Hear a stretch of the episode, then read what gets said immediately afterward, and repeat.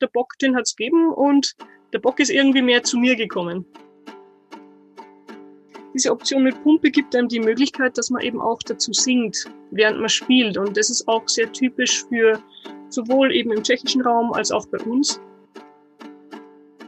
Hallo und herzlich willkommen bei Pipes for Good Vibes, dem Podcast rund um den Dudelsack.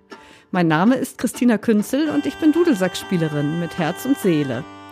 Hier erhältst du vielfältige Einblicke in die bunte Welt der Dudelsäcke, Gespräche mit anderen Experten, Geschichten aus meinem eigenen Leben als Dudelsackspielerin und eine große Portion Freude im Instrument und an der Musik.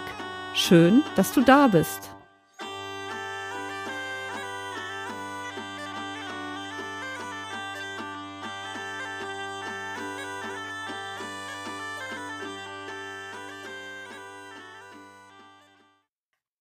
Ja, herzlich willkommen zurück nach der Sommerpause. Heute habe ich Lucia Wagner zu Gast und Lucy wird uns einen etwas unbekannteren Sackpfeifentyp mal vorstellen, den böhmischen Bock. Ja, Lucy, du bist ja quasi mit dem böhmischen Bock aufgewachsen. Du kommst, glaube ich, aus einer alten Volksmusikfamilie. Ähm, magst du was darüber erzählen? Sehr gerne. Ähm, also genauso ist es. Ich bin äh, tatsächlich einfach aufgewachsen mit Volksmusik insgesamt und dadurch, dass ich eben auch in Bayern aufgewachsen bin, also ich bin halb Bayerin, halb Österreicherin, also von der Kultur und auch von der musikalischen Kultur eh sehr ähnlich. Und in Bayern, in der Oberpfalz vor allem, gibt's eben diese Tradition, also die halb unterbrochene Tradition von diesem böhmischen Bock eben. Und ich bin, seit ich sechs Jahre alt bin, mit meiner Familie auf einen Workshop gefahren wo eben dieser Dudelsack, der böhmische Bock, ähm, zum einen gebaut wurde. Also es ist ein, das ist ein Kurs in Wald München gleich an der tschechischen Grenze. Mhm. Musikan also ähm, Instrumentenbau und Spielkurs heißt der. Und da war wirklich das Konzept, diese traditionellen und auch ungewöhnlichen Instrumente eben bauen zu können unter professioneller Anleitung und sie dann aber auch am Kurs selber spielen zu lernen und zu spielen. Und ich bin da einfach relativ äh, unbewusst einfach hineingewachsen. Also für mich war das eine Selbstverständlichkeit, dass dieses Instrument existiert und je älter ich werde, desto mehr sehe ich, dass das absolut nicht so selbstverständlich ist für alle herum. Ja, ähm, ja. Genau. Also es war überhaupt keine so aktive Entscheidung wie bei vielen von eben Kollegen, die eben unbedingt gesagt haben, oh, ich will unbedingt Dudelsack lernen. Also eben viele eben ich war auch ungefähr acht, neun Jahre alt, wo das war, mit dem, mit böhmischen Bock. Ähm, und es war nicht so, dass ich unbedingt gesagt habe, ich will es unbedingt lernen, sondern es war dort einfach, der Bock, den hat's gegeben und der Bock ist irgendwie mehr zu mir gekommen. Ich glaube, okay. so rum eher. okay. Genau. Ja.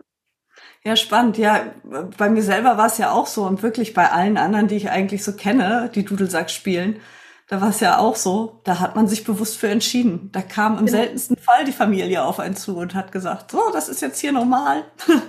So ist genau, ja. ganz genau. Und ich meine, äh, meine Familie sind alle Musiker, ähm, eigentlich mehr spezialisiert auf Barock, alte Musik, aber eben auch viel auch in ihrer Jugend auf Volksmusikseminaren unterwegs. Und ähm, ich bin aber eigentlich vor allem durch diese Seminare tatsächlich mit dieser Musik und auch dieser Musiktradition aufgewachsen, eben auch dann mit dem böhmischen Bock im Zusammenhang. Und ähm, meine Eltern waren beide auch sehr fasziniert und haben auf dem Kurs auch tatsächlich ihre ersten Böcke gebaut mhm. und dann auch für uns.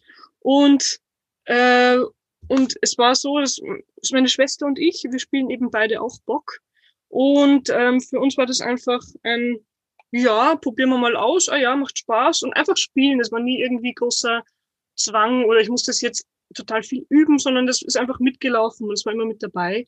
Ähm, und ja, wie gesagt, also man, man ist halt dann auch in diesem Umfeld von diesen ganzen Verrückten, die eben das auch einfach ganz selbstverständlich hinnehmen, dass es diesen Bock gibt und dass der auch äh, gespielt wird. Aber eigentlich von der Tradition her bei uns, sage ich mal, im, im Bayerischen oder auch im Österreichischen ist ja der böhmische Bock eigentlich einige ähm, Jahrzehnte oder sogar Jahrhunderte eigentlich fast nicht mehr gespielt worden. Also er ist eigentlich ausgestorben und hat sich gehalten eben noch in den Nachbarländern, wo er eben auch existiert, also in Tschechien im Großen und Ganzen.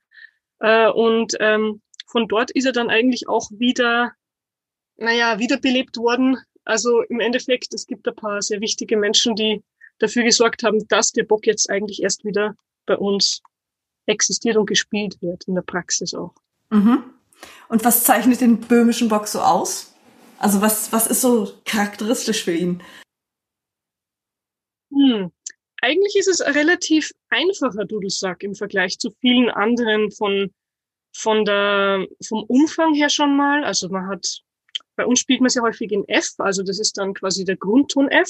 Aber es ist nicht der tiefste Ton auf dem Dudelsack, sondern man kommt noch tiefer runter und zwar auf die untere Quinte und dann auf den Leitton. Also wenn wir in F sind, ist das dann das untere E, äh, ist der Leitton, beziehungsweise dann eben die Unterquinte und dann vom F nach oben Ton für Ton, bis man äh, bis zur Sechs drauf spielt. Das mhm. ist der oberste Ton. Also man hat einen sehr, sehr, sehr geringen Tonumfang. Das finde ich ist, glaube ich, das, das Charakteristische, dass man eigentlich äh, wenig Möglichkeiten rein vom, vom Umfang her hat. Ähm, man hat auch nur einen Bordun, also mhm. der ist zwei Oktaven tiefer wie die Melodiepfeife eben. Und ähm, ich denke, das, was äh, ja, eben, was charakteristisch ist, würde ich sagen, ist, ähm, heutzutage spielt man häufig mit Pumpe tatsächlich auch, im böhmischen Bock. Im Egerland teilweise noch mundgeblasen, aber eben diese Option mit Pumpe gibt einem die Möglichkeit, dass man eben auch dazu singt, während man spielt. Und das ist auch sehr typisch für sowohl eben im tschechischen Raum als auch bei uns, ja. dass man das nutzt, dass man vielleicht eine Stimme spielt und dafür die andere singt. Also wirklich selber auch relativ solistisch auftreten kann. Ähm, ähm, und das auch sehr nutzt, diese Mehrstimmigkeit, die ja nicht so selbstverständlich ist in allen Musiktraditionen. Also gerade zum Beispiel Irland, wo doch meistens die eine Hauptmelodie ist und, und bei uns wird oft schon mindestens zweistimmig eben eigentlich mit Selbstverständlichkeit, oft im Terzabstand gespielt. Ja. Und äh, eben mit, mit Singen verbunden oder auch mit anderen Instrumenten, anderen Böcken, anderen Geigen, anderen Klarinetten. Das ist so meistens die typischen äh, Mitinstrumente. Und ähm, rein von der Melodiepfeife her, das Charakteristische im Vergleich zu vielen anderen Dudelsäcken, glaube ich, ist dadurch, dass der tiefste Ton nicht der Grundton ist, sondern die Unterquint. Das heißt, wenn man alle Finger schließt, hat man den, diese Unterquint, den tiefsten Ton. Und der, der vermischt sich so schön mit dem Bordun, dass man sehr schön den Staccato-Effekt herkriegt, mhm. wenn man spielt, ja. Weil man quasi immer, wenn man alle Finger schließt, äh, Natürlich hört man noch den Bordun, aber die Melodie verschwindet und insofern kann man sehr schön, auch dadurch, dass die, äh, die Griffweise geschlossen ist, also man hebt immer nur einen, einen einzelnen Finger, das macht es dann auch möglich, dass man sehr, sehr schnell agieren kann in dem Zusammenhang und wirklich diesen Staccato-Effekt auch sehr nutzen kann. Und der wird in der Musik auch viel gebraucht. Ja. Ich glaube, das sind so die charakteristischen Sachen am Book. Ja, ja. Das kommt sicherlich auch dadurch, da ist ja auch in der Spielpfeife eine Aufschlagzunge, ne? Als Rohrblatt. Ganz genau. Einfach Zunge, ja. genau. Auch im Bordun. Mhm. Ja. Genau. Das ist ja bei der Sackpieper so ähnlich. Ich meine, es ist ja eine Familie. Ganz da, genau. Da hast du es ja auch, genau, dass es sich so schön vermischt. Das ist genau. schon. Ja. Aha. Und ähm, das, der Ton selber ist eben auch, ich meine, ich spiele später auch noch bisschen, aber es ist einfach so ein schnurrender Ton und eigentlich auch äh, gar nicht so ein lauter Dudelsack. Also das ist, finde ich, auch sehr interessant. Ja, einfach Dudelsack immer laut. Und der böhmische Bock mischt sich schön, eben eben mit Singen. Ja. Auch Geige im Zusammenhang klingt einfach relativ fein und kommt einigermaßen durch. Ähm, und insofern ähm, macht es vielleicht auch eher Sinn, dass bei uns eben der Dudelsack auch irgendwie verdrängt worden ist von der lauten Harmonika oder dem lauten Akkordeon, was einfach zum einen von den Tonarten natürlich mehr Möglichkeiten gehabt hat, weil nicht der eine Bordun war, sondern eben viel, viel, viele Optionen offen hat, äh, Möglichkeiten gegeben hat, aber eben auch von der Lautstärke tatsächlich ähm, das übernommen hat. Ja, genau. Hm. Der böhmische Bock sieht ja im Vergleich zu den Sackpfeifentypen, sage ich jetzt mal, die mir, die wir äh, bisher vorgestellt haben, relativ archaisch aus. Ja. Magst du, magst du zum Aussehen noch was erzählen? Gerne. Ähm, also ähm, heißt ja nicht umsonst böhmischer Bock.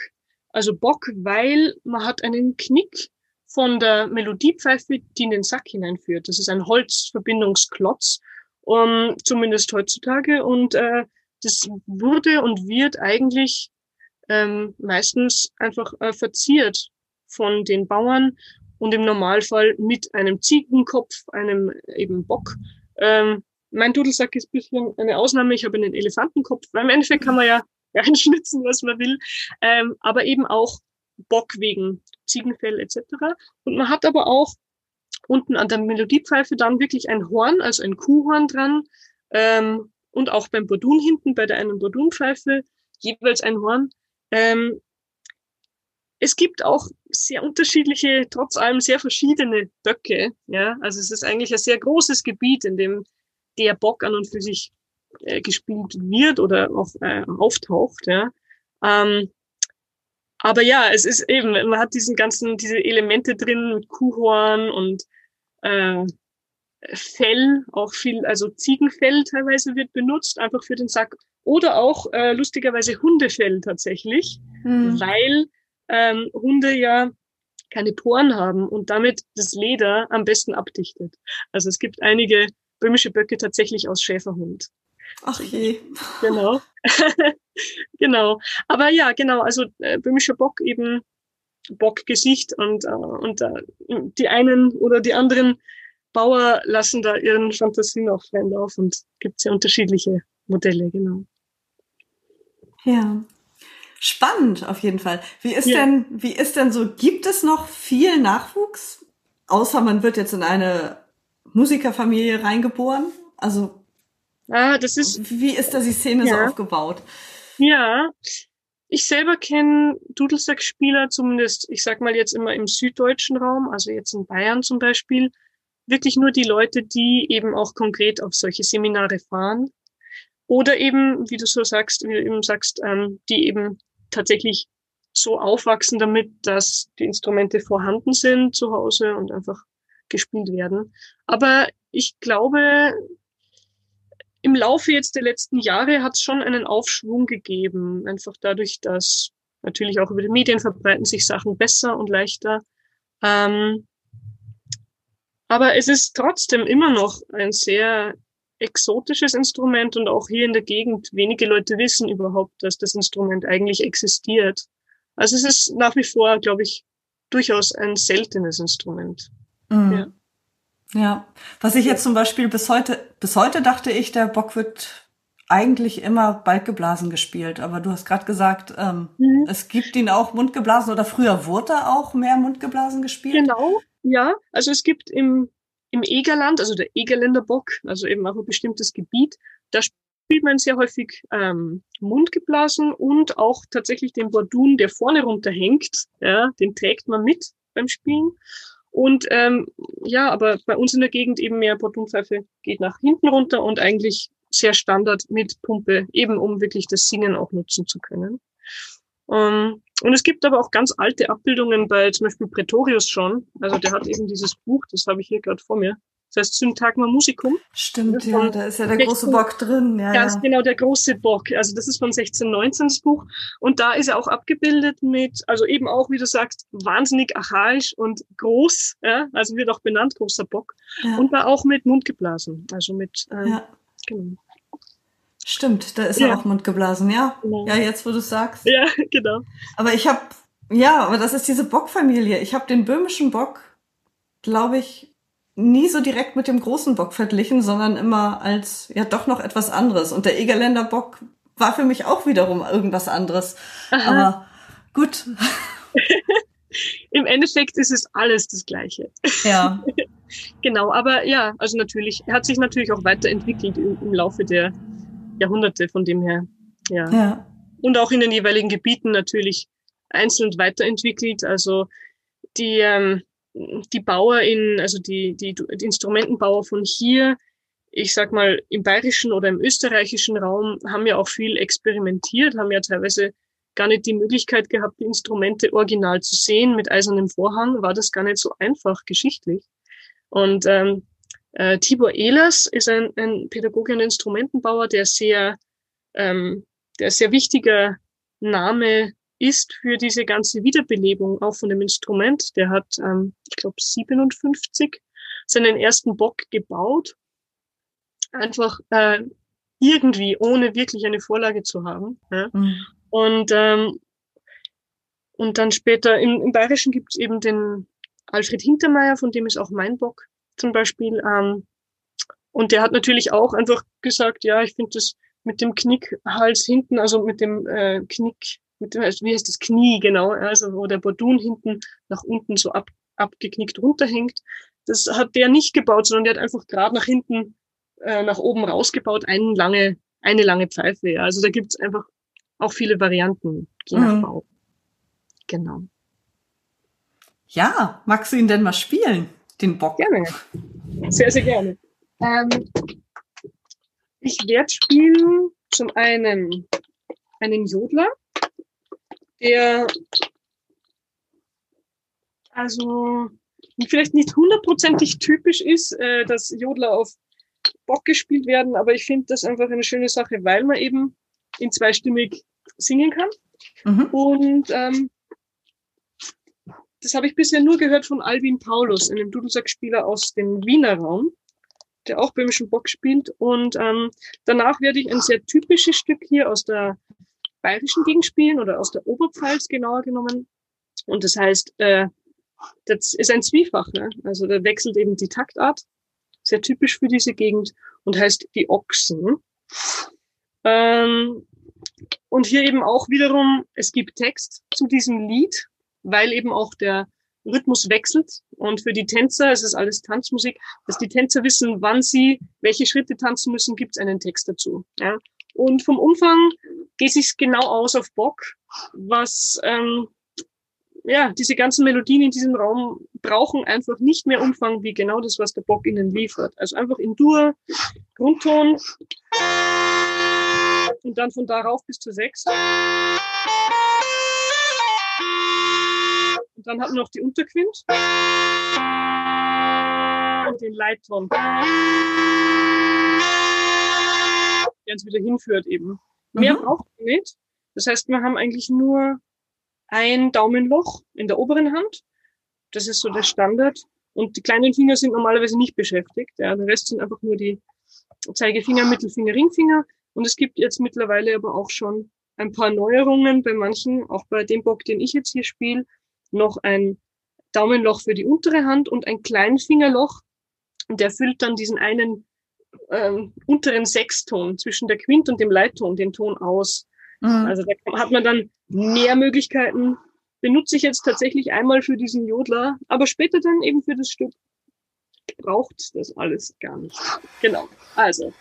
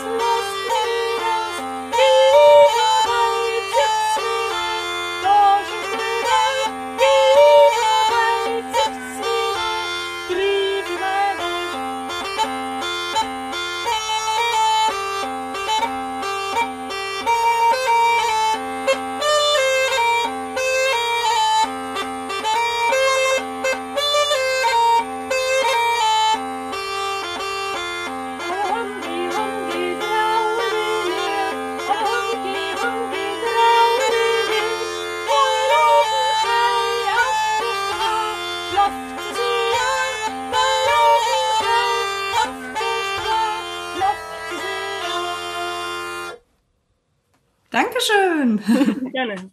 Die Noten für die Stücke, die werde ich in den Show Notes verlinken. Dann kann man die auch nachspielen.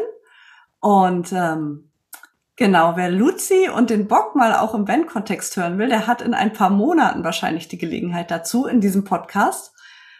Da ähm, werde ich nämlich wieder eine reine Musikfolge bringen. Und äh, das Ensemble Unisonos, da spielst du ja auch Bock. Richtig? Ganz genau, so ist es, ganz genau. Genau. Ja. Wer sich nicht gedulden möchte, auch das Ensemble verlinke ich in den Show Notes. Und weitere Informationen zu Lucy, dann kann man sich da mal ein bisschen durchklicken und durchhören. Hast du noch etwas, was du so dem geneigten Bockinteressenten, Sackpfeifeninteressenten mitgeben möchtest als Schlusswort? ähm, ja, gerne. Also ich, ähm, ich empfehle tatsächlich sehr, sobald sie eben wieder stattfinden können, ähm, einfach auch gerne auf Seminare einfach mal sich zu fahren und sich das anzuschauen. Also es gibt einige im österreichischen Raum, einige im bayerischen Raum. Ähm, also in Bayern ist es zum Beispiel in Waldmünchen eben ein Kurs, von dem ich gesprochen habe. Der ist immer über Silvester, acht Tage lang, kompletter mhm. Wahnsinn an äh, nächtlicher Session und untertags einfach ganz viele Kurse, auch für andere Instrumente, unter anderem aber auch eben Bock. Äh, oder auch in Alt-Eklofsheim im Sommer, das Pandor dazu, alles im Bayerischen. Mhm. in Österreich gibt's auch diverse Seminare. Es macht einfach unglaublich Spaß, ähm, mhm. dort einfach sich auszutauschen und mit anderen Leuten einfach diese Musik zu spielen ähm, oder auch einfach kennenzulernen. Also kann ich sehr empfehlen, jedem sehr ans Herz legen, dem das einfach ansatzweise interessiert, keine Scheu zu haben, einfach gerne bei sowas mal vorbeizuschauen. Ja. Die Leute sind meistens sehr nett und beißen nicht und es ja. macht viel Spaß. Ja, den äh, Kurs in Waldmünchen, den habe ich auf jeden Fall auch verlinkt. Mhm. Genau. Super. Ja, Luzi, vielen, vielen Dank. Es hat mir ganz viel Spaß gemacht. Das freut mich. Vielen Dank für die Einladung.